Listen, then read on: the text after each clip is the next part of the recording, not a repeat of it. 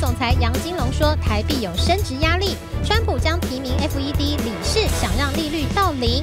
NVIDIA 跑单弃台积电转三星七纳米，市场气氛不对，恐惧是否蔓延？婴儿经常哭闹，让爸妈伤脑筋。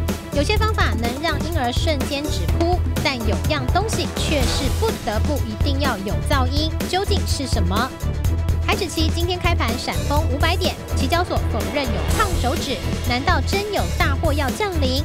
此时此刻，投信抢着买股，究竟是饿虎扑羊还是飞蛾扑火？建商风少子化商机，纷纷抢攻顶级月子中心市场。研究好股不能只看董监持股，如何搭配财报才会无往不利？更多精彩内容就在今晚的五七金钱报。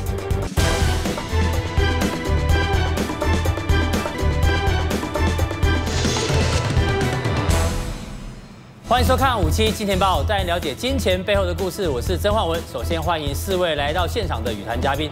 台指期今天开盘哦，出现闪崩，最低呢跌到跌了五百四十七点哦，差五十五点呢，这期货就来到跌停板哦。大家一度以为是这个胖手指错账，不过期交所已经出来否认哦，说不是胖手指哦，是真的有人下这个单。如果既然不是胖手指错单的话呢，代表市场上有这个人。那我们简称它叫做小胖。那这小胖呢，到底看到什么会这么恐惧？恐惧再恐惧呢？把这么多的卖这个卖单啊，一瞬间把它丢出来，待会来做讨论。不过呢，要讨论这一个恐惧蔓延中啊，我们先请现场四个来宾哦，帮我看一下这张图。这张图呢，你第一眼看到的东西哦，你把它记下来。待会呢，我们来揭晓你心中最恐惧、最深层的是哪一块。这个秀丽姐，这张图你会选哪一个？我看到蝴蝶，蝴蝶好。阿哥，你看到什么？我看到毛毛虫，毛毛虫。古玉，你看到什么？我看到蝴蝶，蝴蝶。木华哥，你看到什么？我看到苹果的籽，苹果籽是。好，这个答案大家记得哦。金钟广告，我们来讨论一下哦。这个现场来宾呢，他心中最深层的恐惧是什么？以及我刚刚讲的神秘小胖，他到底看到什么了，导致他如此的恐惧？我们金钟广告马上回来。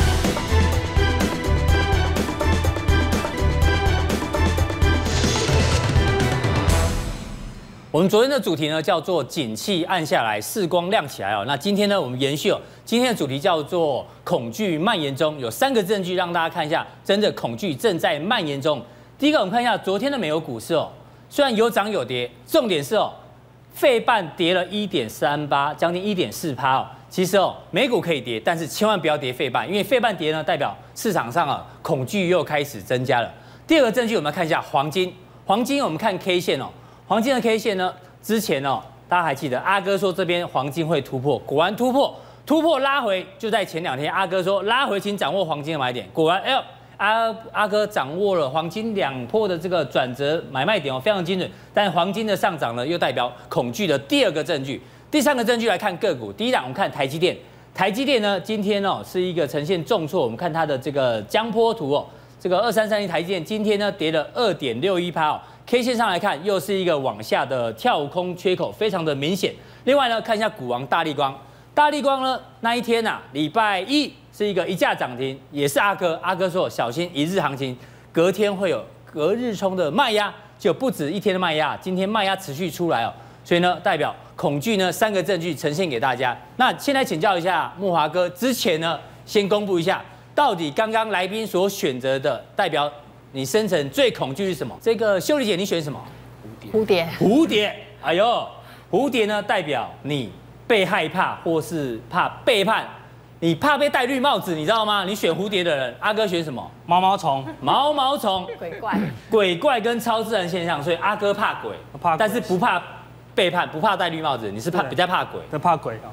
古玉，你选什么？我跟秀丽姐一样选蝴蝶。你也是怕被戴绿帽子 哦，没有关系。如果选刀子的人呢，代表你害怕得到绝症；那选苹果的人，代表你害怕死亡，这是自然现象。好像大家都不害怕死亡。旺哥，你选什么？苹果籽。苹果籽，哎呦，我什么都不怕。没有在选项里面，木华哥果然是这个，你有无敌手套，所以什么都不害怕。可是呢，什么都不害怕，代表什么都害怕。对对，看你怎么解读。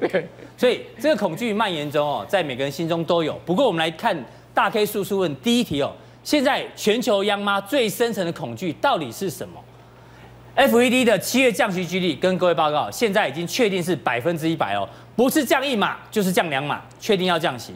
那川普昨天又提名了两名鸽派的理事，其中这一位女士呢叫谢尔顿，她说如果她获获选为这个理事的话呢，两年内要把利率降为零趴，就是零利率哦。美国既然要走向零利率，那另外当然呢，昨天最新消息是澳洲。澳洲之前已经降息一码，现在再降息一码，已经创下了历史新低。而且，准 ECB 的总裁拉加德也说要恢复量化宽松，包括美银美林也预估人行今年要降息两次。慕驊哥，大家都在降息，这是已经触发了所谓央妈心中最深层的恐惧。刚刚大 K 不是讲吗？大家都要降息吗？争相争先恐后的降息。是，澳洲央行甚至连续两个月。各降一码哦，嗯，这个全世界央行吹降息风，另外还吹了什么？还吹女人风。女人风，为什么呢？呃，川普不是讲说他最新要提名两个联准会的理事吗？是哦，这其中一个叫谢尔顿，谢尔顿是经济学家，是在二零一六年川普竞选总统的时候他的经济顾问。那谢尔顿呢，大概在一个月前接受 CNBC 访问的时候，他说什么？他说只要我被任命哈，我准备在一到两年的时间内。把利率降到零哦，零利率哦，美国要降到零利率，重新回到零率。换言之，他眼里面根本没有鲍尔啊，也就是说呢，他觉得他作为理事，他就可以把这个利率啊，哦，不顾这个整个联准会的理事会的决议啊，我要把它降到零啊。搞不好他讲这句话，未来的 FED 主席就是他哦。哎，对啊，因为他背后最大的靠山是谁？嗯，是川普嘛，哈，美国总统，人家非常符合川普的这个心意了哈。那另外，今天最新的消息就是说。IMF 国际货币基金会已经由这个呃第一副总裁接任总裁的位置了，嗯、也就是说拉加德呢，虽然还没有正式去当央行的这个欧洲央行的总裁，但是呢，他已经暂时啊停止在国际货币基金会里面的职权。他预计大概十一月会上任。对，因为为什么呢？因为呃德拉吉干了八年的欧洲央行的行长，哦，那在今年十月他会下任，嗯、所以拉加德应该确认就是准。欧洲央行的行长了哈，那拉加德呢，其实也算蛮鸽派的哦，因为他之前一直在告诉大家说全世界经济不好，没错，啊，大家要注意这个全世界的贸易战的问题。那同时呢，这个国际货币基金会不是不断的在下修全世界 GDP 的预测吗？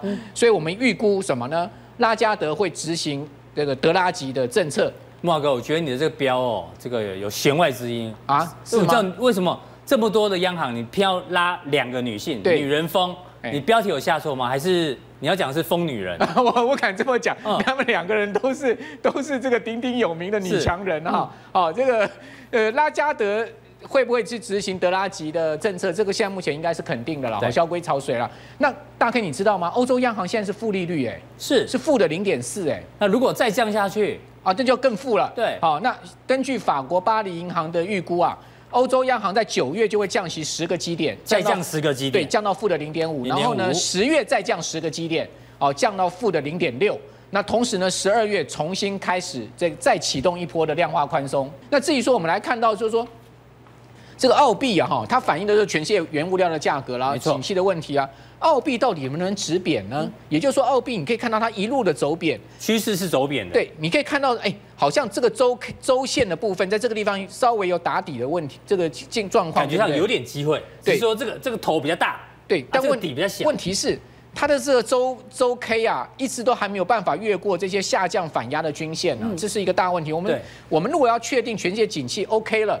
哦，那澳币要能止贬回升，对，那必须要穿过这些哈重要重要的反压线哈。那另外你看到月线的部分，你也可以看到，呃，这个澳币从这个二零一零年负这个最高的一点一，这是那时候超过美元哦。对，那时候它澳币是澳币比美元强。对，也就是说一块澳币可以换一点一美金哦。是，跌到现在跌到多少？跌到最新的跌破零点七啊！你看这跌幅多大？所以我们认为就是说，以澳币这个走势来看，全世界经济的状况哦，并没有止稳，可能还在一个持续下滑的过程。哦，同时呢，你来看到华尔街现在对于债券市场的预估是越来越悲观哦。也就是说呢，他们对景气越来越悲观。他们对于债券的这个值利率的中性利率，这个是美国十年期国债的中位数的这个利率的预测。是，现在预测值到哪里了？好，你可以看到一月份的时候呢，这个这个呃预测值在三趴以上，三趴以上，现在已经跌到了二点四以下。嗯。大家可以知道最新的一个华尔街啊，对美国十年期国债利率预测最悲观的是跌到一趴，哎，是，那就代表债券价格涨翻了，市场全部在疯狂避险。对，我们都知道，两千零九年以来，美国十年期国债值率最低的时候跌到过多少？一点三五，对不对？对。好，那现在呃，已经有人预测是要破这个一点三五，创下更低的一个历史新低的一个债券值利率的一个、嗯、一个利率水准哈，代表什么？代表债券的价格要涨到历史的最高的水准。所以现在这个全球央行降息，代表呢事情哦，可能比你想象中更严重哦。那大 K 叔叔问第二题呢，我们来追一下台湾的央行现在在干嘛？因为今天报纸头版特别提到，这个央行总裁杨金龙示警，资金回流，新台币有升值爆表的一个压力哦。那我们就来回想一下，当初他在去年一月份的时候呢，他刚接任，他讲了什么话？杨金龙说没有杨金龙防线。那个时候的时空背景，大家看一下，台币往下是升值，当时呢，台币是一路升升升升升，然后呢，记者又问他说，到底有没有杨金龙防线？二九到三十要不要守？他说没有这个防线。换句话说，从字面上来看，他是没有要守。可是就在他讲完之后呢，哎。抱歉哦，台币就反向开始往上贬哦，往上贬，往上贬，往上贬，到这一次呢，是他第二次对于新台币呢比较重大的一个说话。他说台币现在有升值爆表的压力。哎，木华哥，我们暂定这边哦叫做杨金龙防线，对，也就是他所谓的舒适圈。这个杨金龙这个行长他的舒适圈在二九到三一左右，目前看起来是这样。那你知道，其实有钱人舒适圈哦不一样哦，你看这个有钱的舒适圈啊是。一男配二女在在泡澡，这个我相信这个八卦杂志大家都有看到。那小狗很简单，小狗只要把它抓抓脸，它就觉得很舒适。猫呢，只要有一个依靠，它就觉得很舒适。那现在要问你了，这个杨金龙的舒适圈哦，到底是二九到三一？因为过去台湾历任哦，每一个央行总裁都有他的台币的舒适圈。比如说余国华那那个年代呢，四十到三六。长期锁定金钱豹观众朋友应该看过这张图表。那后来呢？有人是在三十到二十四，那彭慧南他当最久，他的舒适圈呢是三五到二九。那你觉得杨金龙会在二九到三一之间这个摆荡吗？你怎么看？好，那不要忘记哦，彭淮南这个前总裁啊，现在还天天到央行去报道哦。对，啊，他天天到央行的顾问室里面去坐镇在那边哦。所以换言之说，换言之哦，杨总裁能不能走出彭总裁的这个阴影啊？所以呃，彭总裁是退而不休。哎，这个彭总裁是鞠躬尽瘁哈、嗯，所以呢，他要做到这个做好做满，他能做到的最后一天为止哈。你可以看到，我认为杨金龙的舒适圈呢，到。这个目前为止应该还是在所谓的彭淮南的舒适圈，所以还是三五到二九，对，而不是二九到三一。哎，我认为这个几率不大的哈、嗯，我认为他应该还是脱不了这我们彭总裁的 呃他的一个上层长官的那样子的一个。大区间如果是二九到三五的话，那现在刚好在三一，是刚好在中间值嘛？对。那他讲这句话，我们要怎么解读？这个其实有道理。短线上台币有升值的空间吗？对，这个短线上我们的确看到哈，隐约国际有一股热钱哦，要。冲到台湾来的感觉。好，那我们来看到台币牵动的最主要是美元指数。哦，所以还是看美元为主。对，大概你可以看到今年以来美元指数啊，它其实到将近九十九点这个地方呢往下掉。对，当时非常的强啊。这一波掉下来，为什么会往下掉？最主要掉的就是美国联准会降息的预期。是。哦，所以说如果一旦这个美元趋弱的走势形成的话，哎，那当然就刚刚所谓的这个热钱会不会进来台湾，就可能会成立哈。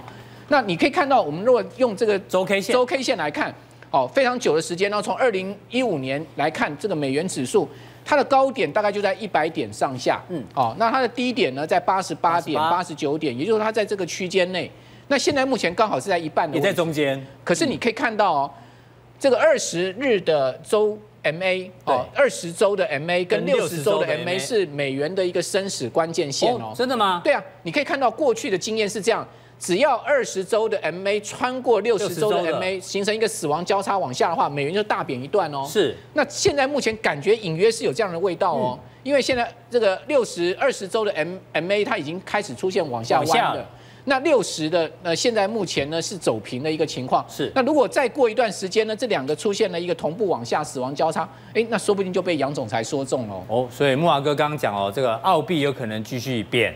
然后美元可能继续走弱，所以台币有机会走强哦。哎，这资产配置就不太一样哦。不过最后一题还是要问一下这个大 K 叔叔呢。今天另外一个恐惧呢，来自于台积电。其实台积电没有失火，绝对没有失火。但是呢，今天的这个新闻啊，大家看了感觉好像台积电有失火这么严重。因为台积电呢，既然丢了辉达 NVIDIA 七纳米的订单，观众朋友，七纳米是台积电的先进制程。如果台积电的先进制程都可以被抢单的话，大家会特别担心，所以台积电今天才呈现大跌。好，这个今天除了台积电失火以外，哈、嗯，这个期货市场也失火了啦。对，哦，期货早盘一一早就跌了这个五百点，五百四十七。那你知道为什么这个期货被灌了五百点下去吗？而且是一层层哦，这个一档一档这样子灌下去，不是直接胖手指跳空灌下去。所以你说小胖是看到这个报纸的头版，对，吓到。可以看到这个下影线多长啊？居然最低成交到一零二零零，呃，这个一零二零二，这个大跌了五百多点。就您刚开始所讲的，差五十五点就跌停板，就是被这个市场啊，这个有心要灌压，嗯，这个台子棋的这种所谓的秃鹰，我认为是一个国际国际的城市交易的秃鹰，找到一个破口，就台积电。哦，掉单的这个消息，所以导致了台积电在盘前预戳啊大跌二十块，嗯，让这个市场开始紧张啊，哦，找到了这个突破口哈。那当然，后来我们之前不是在你节目有讲过那个动态稳定的机制吗？也的确发挥了功能了。哦，啊，今年总共今天总共退了大台加小台加选择权退了八万多笔，退了他巴诺比，就是原本要成交在很糟糕的价格，对，就那些那些那些这个呃。看大跌进场的那些买卖单都被退掉，被退掉，所以说它很快的瞬间又反弹回来了，是这样的一个情况。所以那个政策还是蛮佛心的。对了，那个政策还是有发挥到，那个机制还是有发挥到功效。不过大家都会把那个矛头指向台积电，是说你是不是这个造成灌单的一个被人家找到了一个突破口？对。那 NVIDIA 出走对台积电影响多大呢？大概影响到七趴，七趴的营收。NVIDIA 整个单都撤掉的话。哦，大概会影响到七 percent，是不可谓不小哦。对，但是是不是它全部会撤掉？但其实打个问号了，应该也不至于啦。哦，多少应该会留。那为什么 NVIDIA 要撤呢？因为据说台积电，呃，据说三星它的 EUV 极紫外。哦，他用台积电的这个六成的价格在抢单，打六折来抢单就对了。对，那你说 NVIDIA 会不会心动？当然会，就把他的 GPU 下给他了嘛。为什么？因为 NVIDIA 今年不是也下修裁测吗？他自己本身的压力很大啊。不过台积电有可能因为这个这个抢单之后会一蹶不振吗？你觉得？我我认为不会。为什么呢？因为台积电也不是省油灯省油的灯来着的。你可以看到哈，台积电今年不久前呢、啊。才发表了一个自行设计的四核心的那个 CPU 哦，嗯、叫做 DIS DIS 哦，这个是四个 ARM 的 Cortex 的核心晶片。四核心，哎、嗯，然后呢，它这个整个晶片是七纳米制成哦，对，哦，就台积电现在目前最主要量产的制成。是，它告诉你什么？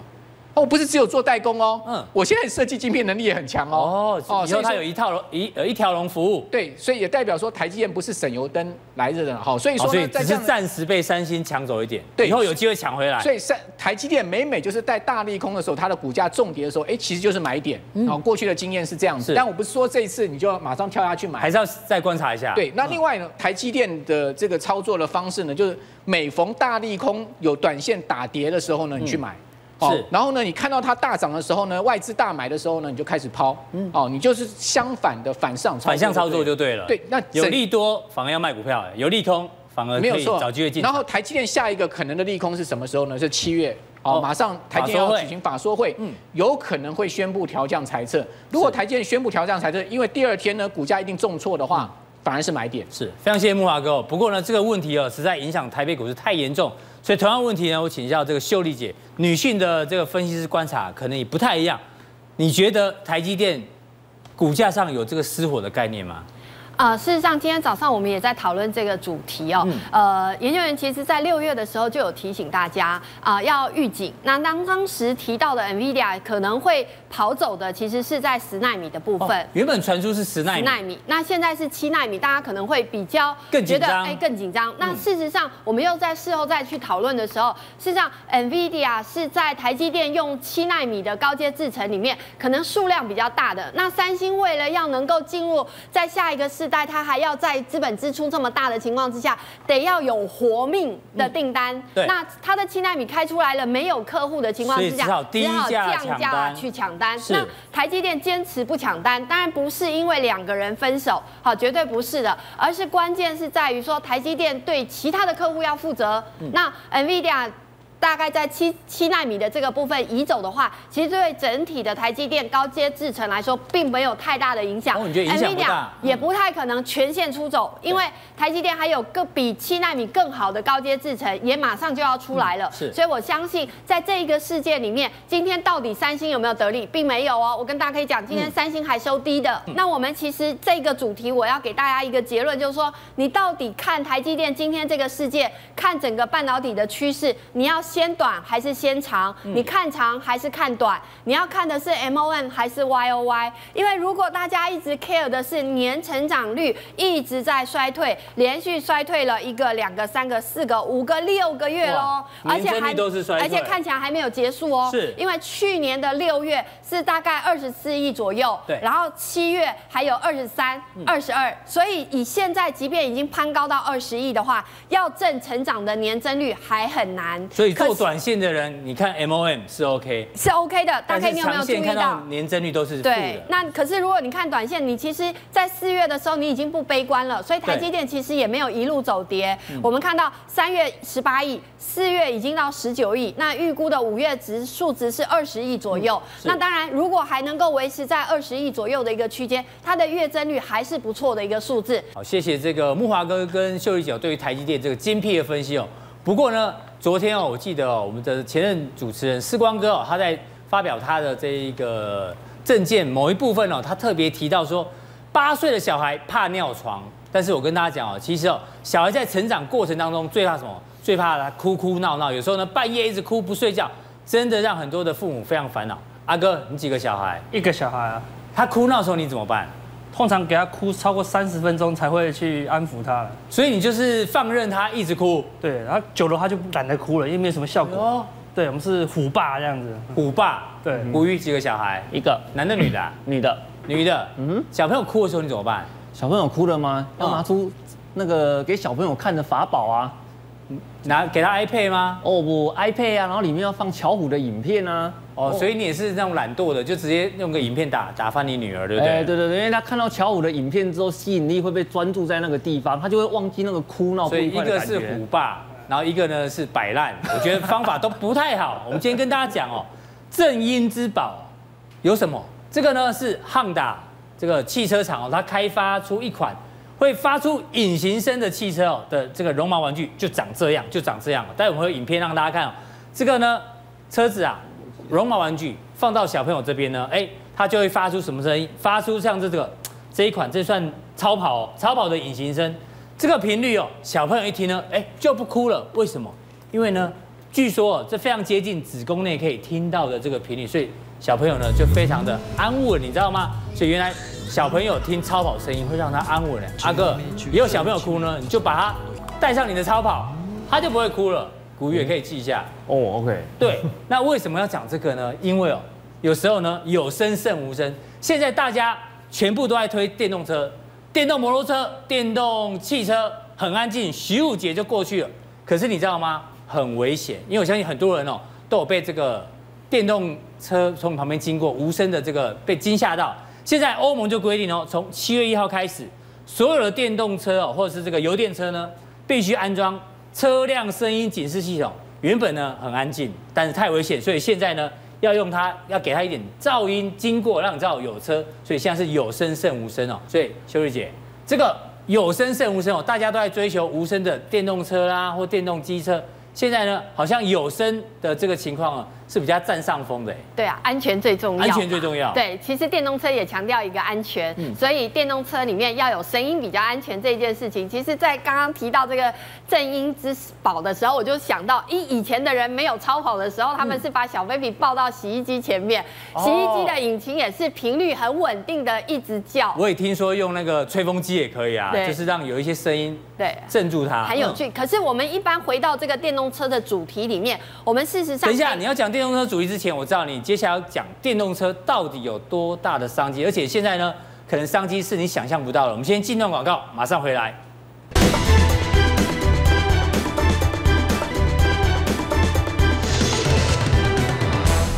欢迎回到五七金钱爆现场，秀姐，你刚刚说这个电动车的商机，你看到哪一块啊？因为第二季的时候，大家看到电动车其实不是在 Tesla 的族群最强，嗯、反而是在电动自行车，巨大跟美利达。哦、对，那一讲到自行车，大家就会还有那个噩梦，共享单车的噩梦。可事实上，其实经过了两年的一个变化，我们要让大家来看一看。所以忘忘记共享单车，对，现在要朝向到。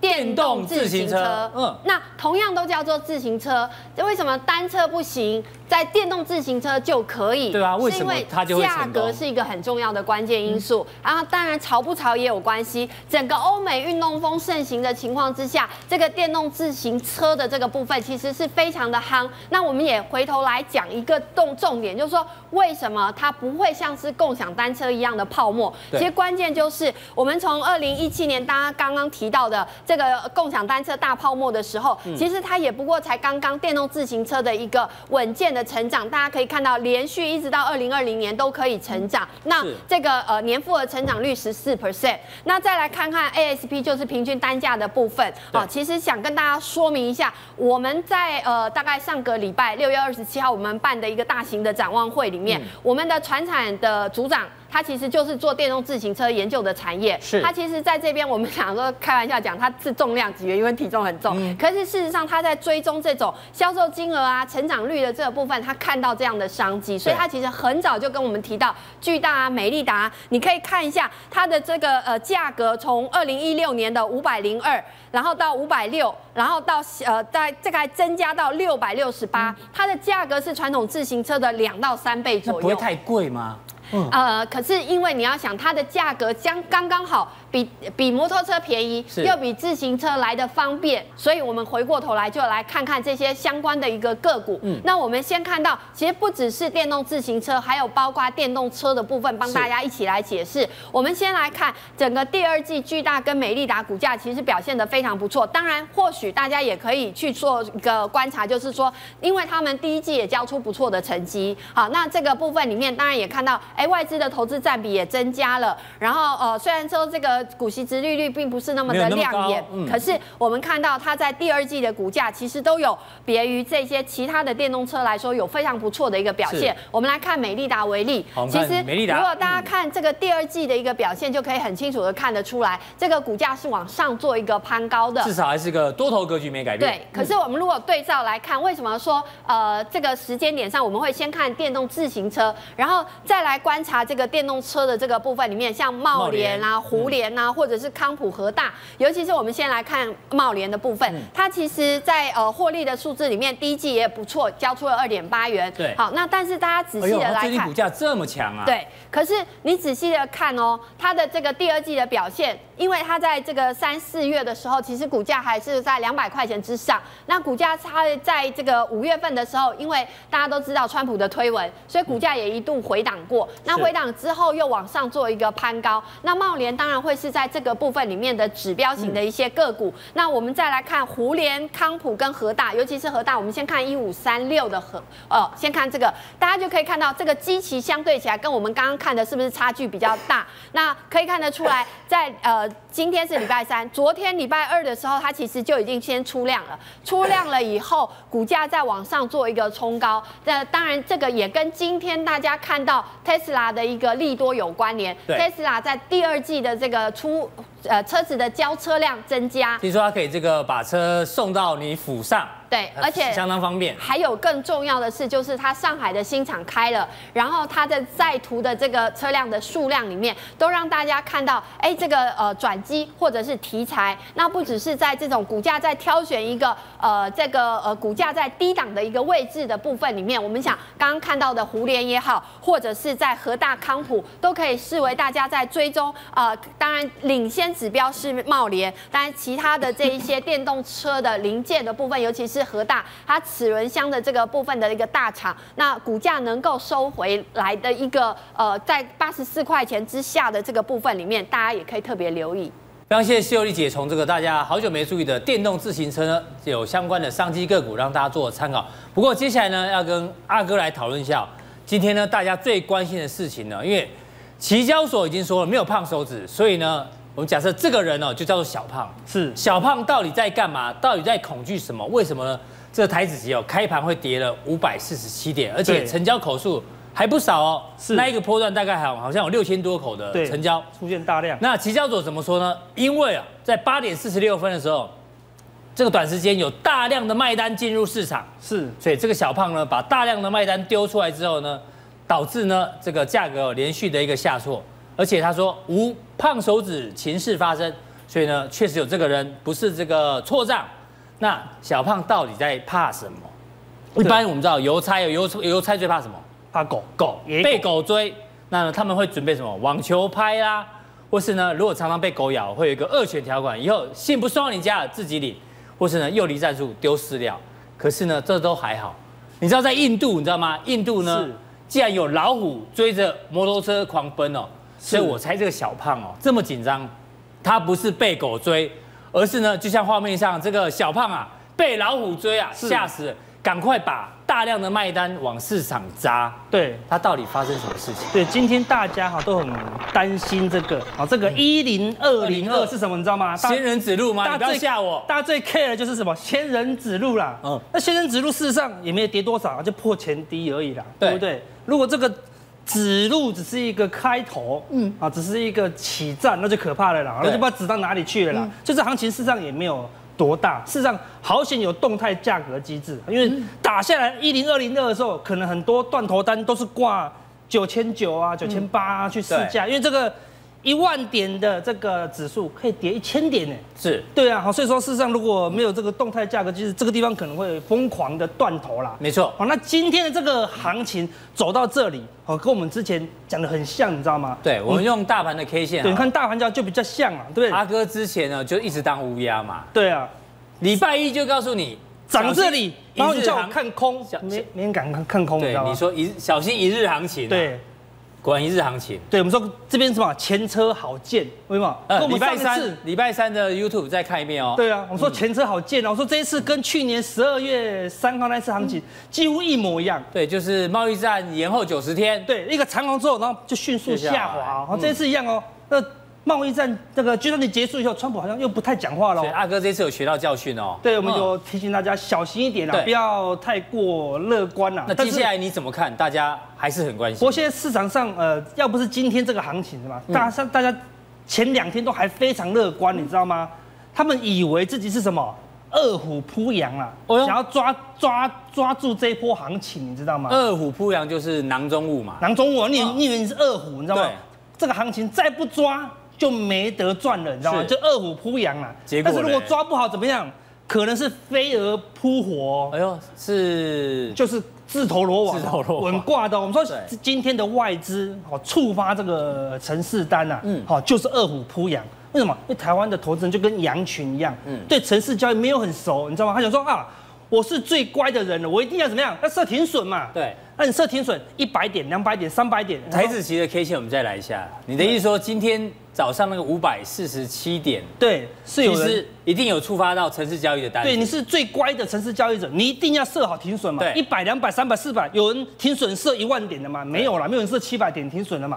所以这一扫，所有人都停损掉了，你知道吗？一零二零二会不会老王停损？没有，开玩笑的。对，他没做很短嘛，直接丢。对，他很快就丢掉了。所以不是他。但我意思说，这个地方就是说，我们台湾的城市交易有时候都被外国人怎么样？外国的程大型城市怎么样？所所掌握了。所以城市交易有可能被。更大的城市交易，对，所以你玩弄就对。你的 AI 如果是老虎，那就叫 AI；你的 AI 如果是飞蛾，那就是 AI，你知道吗？每次都被修理了，所以看起来城市交易有时候赚一年，有时候输这一次就来不及了。那我们说现在的行情啊，帮大家看一下，为什么讲大家都奋不顾身跳进来？怎么有证据的？什么证据？我们把投信的累积买卖超找出来，因为前两天怎么样？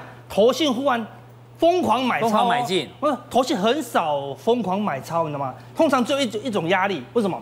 投资人拼命认购基金嘛，哦，他钱很多嘛，他一定要买，他一定要买到一定的比重嘛，对不对？就如果没有买到比重，被嘎上去就完蛋了。所以当投资人疯狂认购基金的时候，怎样？投信只好被迫被迫买超。但是你可以看到，之前这一波大多头的时候，投信怎么样？疯狂卖哦，哎呦。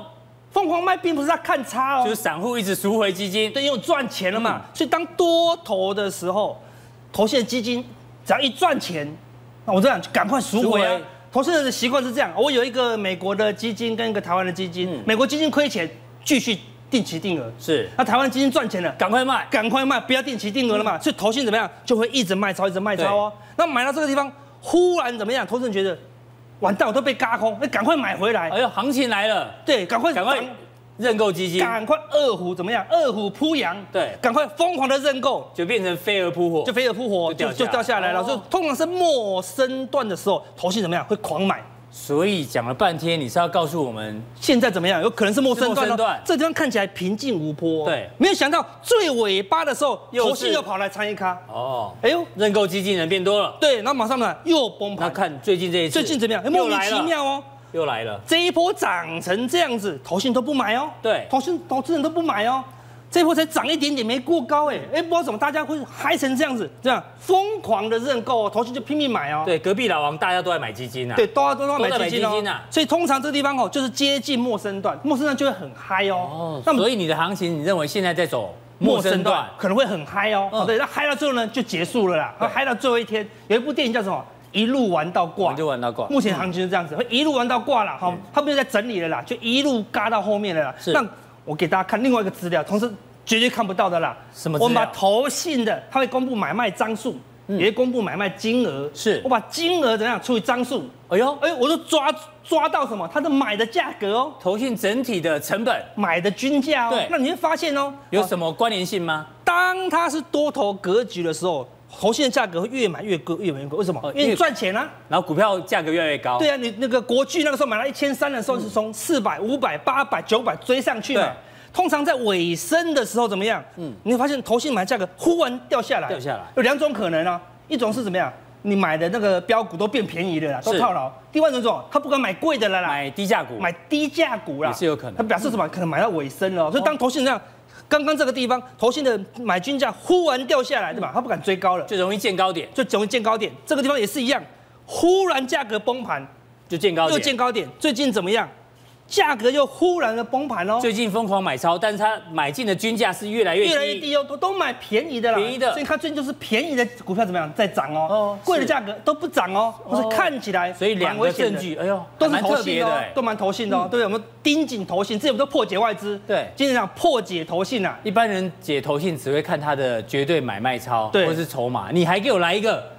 买进的均价，因为现场这个很特别，自己散户都躲在融资啊，而且没有融资，你知道吗？我找不到散户，找来找去，投信就是属于散户类的嘛，对不对？那我们说目前怎么样？柜台可以看到柜台是相对强势，虽然今天收黑 K，嗯，但是我们看到柜台今天的成交量怎么样？还是放大的哦。是，我们说柜台今天成交量可以看到我们的 K 线，其实 K 线它还是有量哦。对，我们说只要有量，表示什么？市场还是有热络，还是热络。你只要观察这个量。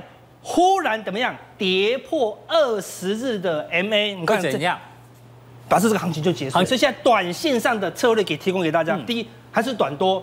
好，虽然指数我们跟大家讲要保守，短多，但是但是行情啊，因为你说还在陌生段嘛，还在陌生段，对，短多。对，好，那么重点是观察柜台哦，柜台也是内资行情嘛，二十日均量，二十日均量哦，讲得很明显了，对，没有模糊的地段了。好，然后说可以让你玩到三成，三成多单，因为再不玩就没得玩了啦。嗯，这个就是最后的陌生段了，你知道吗？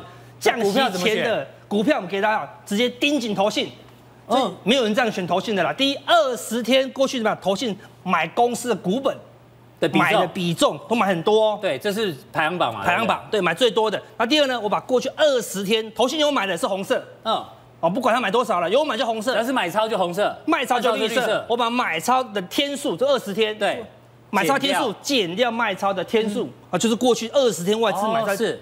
都买都买了一半以上哦，都还是蛮积极的啦，所以这些都是怎么样？投信押宝比较重的哦，可以留意一下哦。那我们一看四档，第一档我们之前讲过了，散热最热的行情，对不对？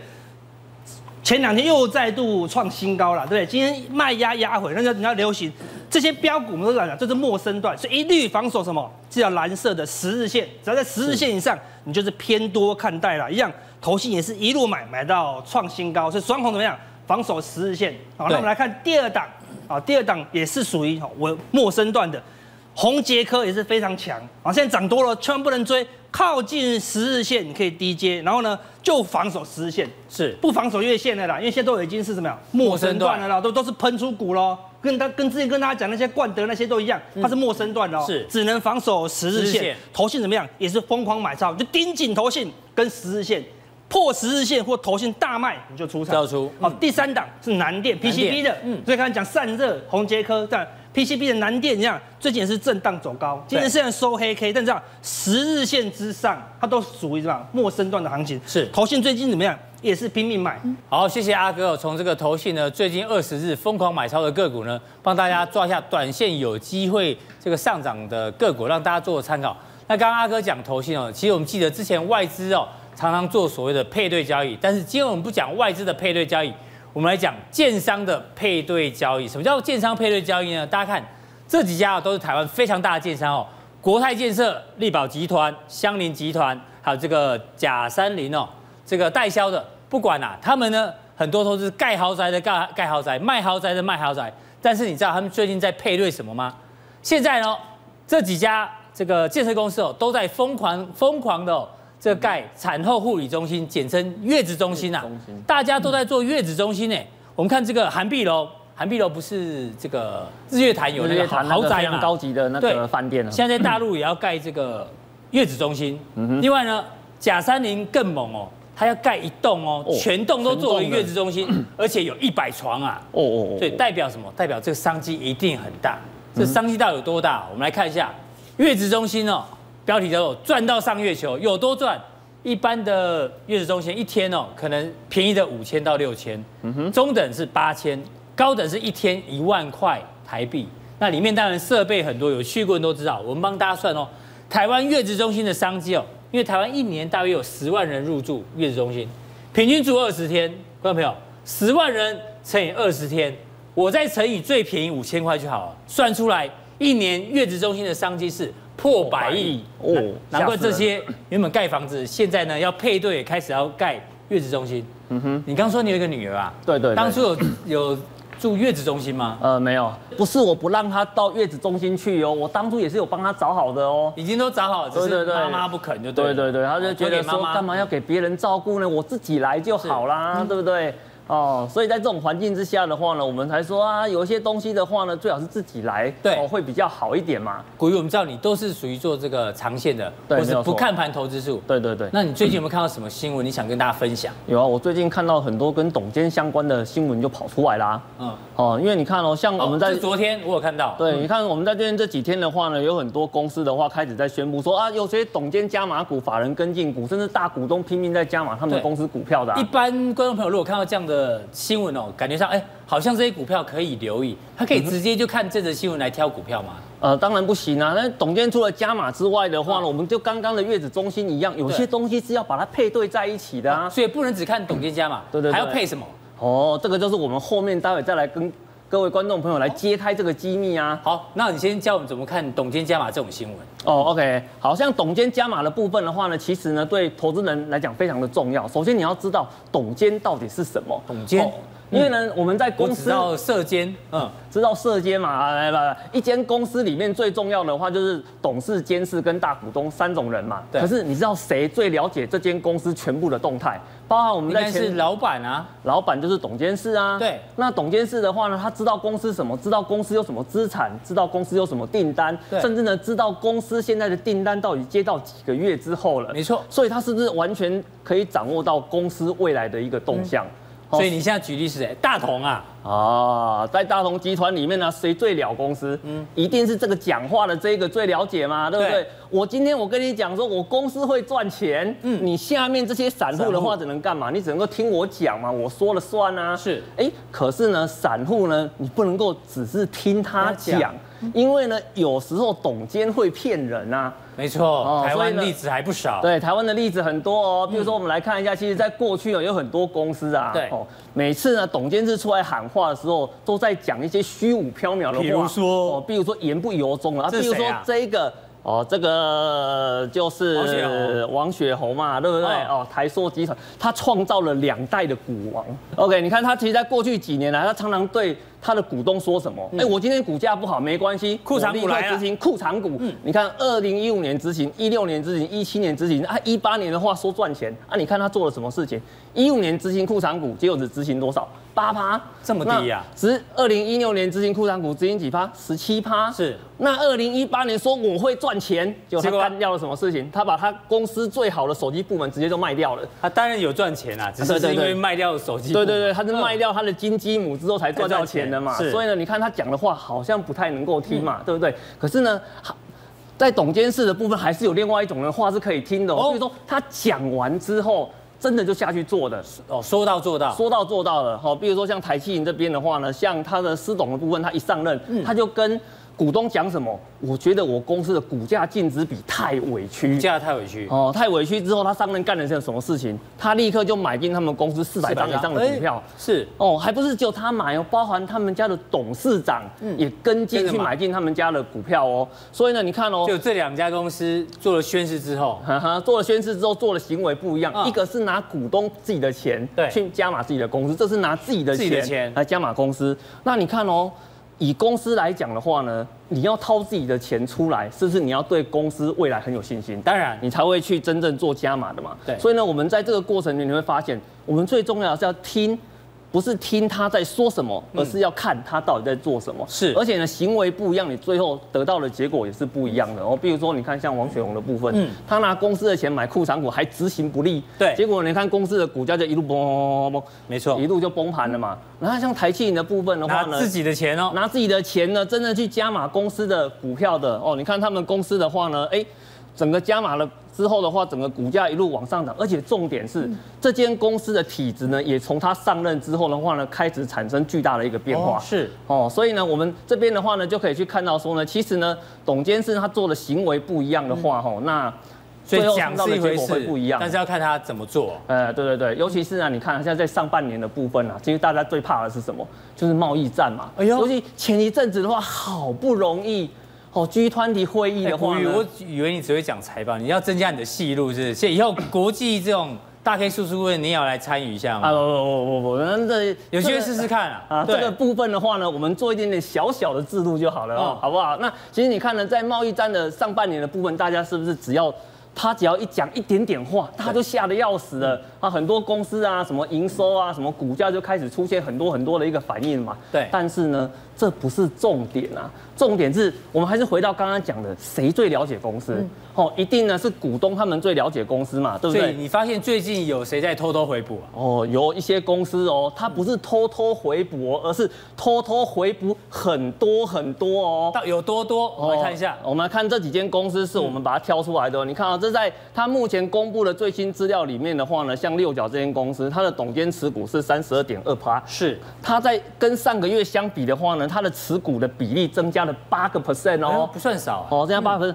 龙城电这就更夸张了，本来已经持股持股四十五点九七，它增加的比例是增加了三十五点三八个 percent 哦，你知道是代表什么吗？董监事的持股在一个月以内增加了三倍哦，三倍。增加了三倍哦，哦，增加了三倍哦，所以你看这些公，你看像这些公司来讲的话，这代表什么？它代表了，它偷偷在告诉你一件事。我非常的看好公司未来的一个发展表现，哎，所以他除了增加这个持股之外，一定有它的原因。为什么要增加持股？哎，所以呢，我们这边的话呢，我们举前面的两档股票来跟各位观众做一个揭秘哦。通常啊，董监事呢，一旦看好公司外的表现，而且也确定看好的时候，是肥水不落外人田，一定自己想办法全部吃起来。对，好，比如说你看像六角这间公司的话呢，来来，我们。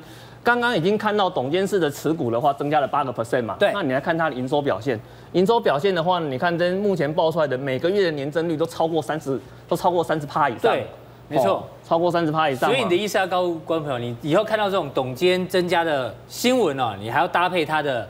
基本面或是营收表现，对对对，你要是要搭配使用，要把它搭配在一起的时候呢，你才会确定能不能发挥威力嘛，所以股价才会这样子哦，股价一路就会往上涨啦，然后就涨上去啦。哦，那比如说我们来看另外一档哦，那像另外一档龙城店的部分，我们刚刚看到增加三倍，增加了三倍嘛。对，你看像这间公司的话呢，它是在除权息之前哦，董监事的部分的话，拼命的去增加他们手中的一个持股，而我们看它公司的营收表现的部分，它也增加了十几个 percent 哦，是。哦，十几个 percent 之后，你看它股价一样啊，哦，一路往上去，整个除权息之后虽然掉下来，股价的走势的话还是可以继续再往上走。这两场都已经涨了啦，我以为你会讲一下那个现在刚刚增加的，然后营收也不错，但股价还没涨。哦，我们最新的资料的话呢，在七月十五号会做会做第二次的一个发布，所以到时候你会准备这个专题。哦，当然啦。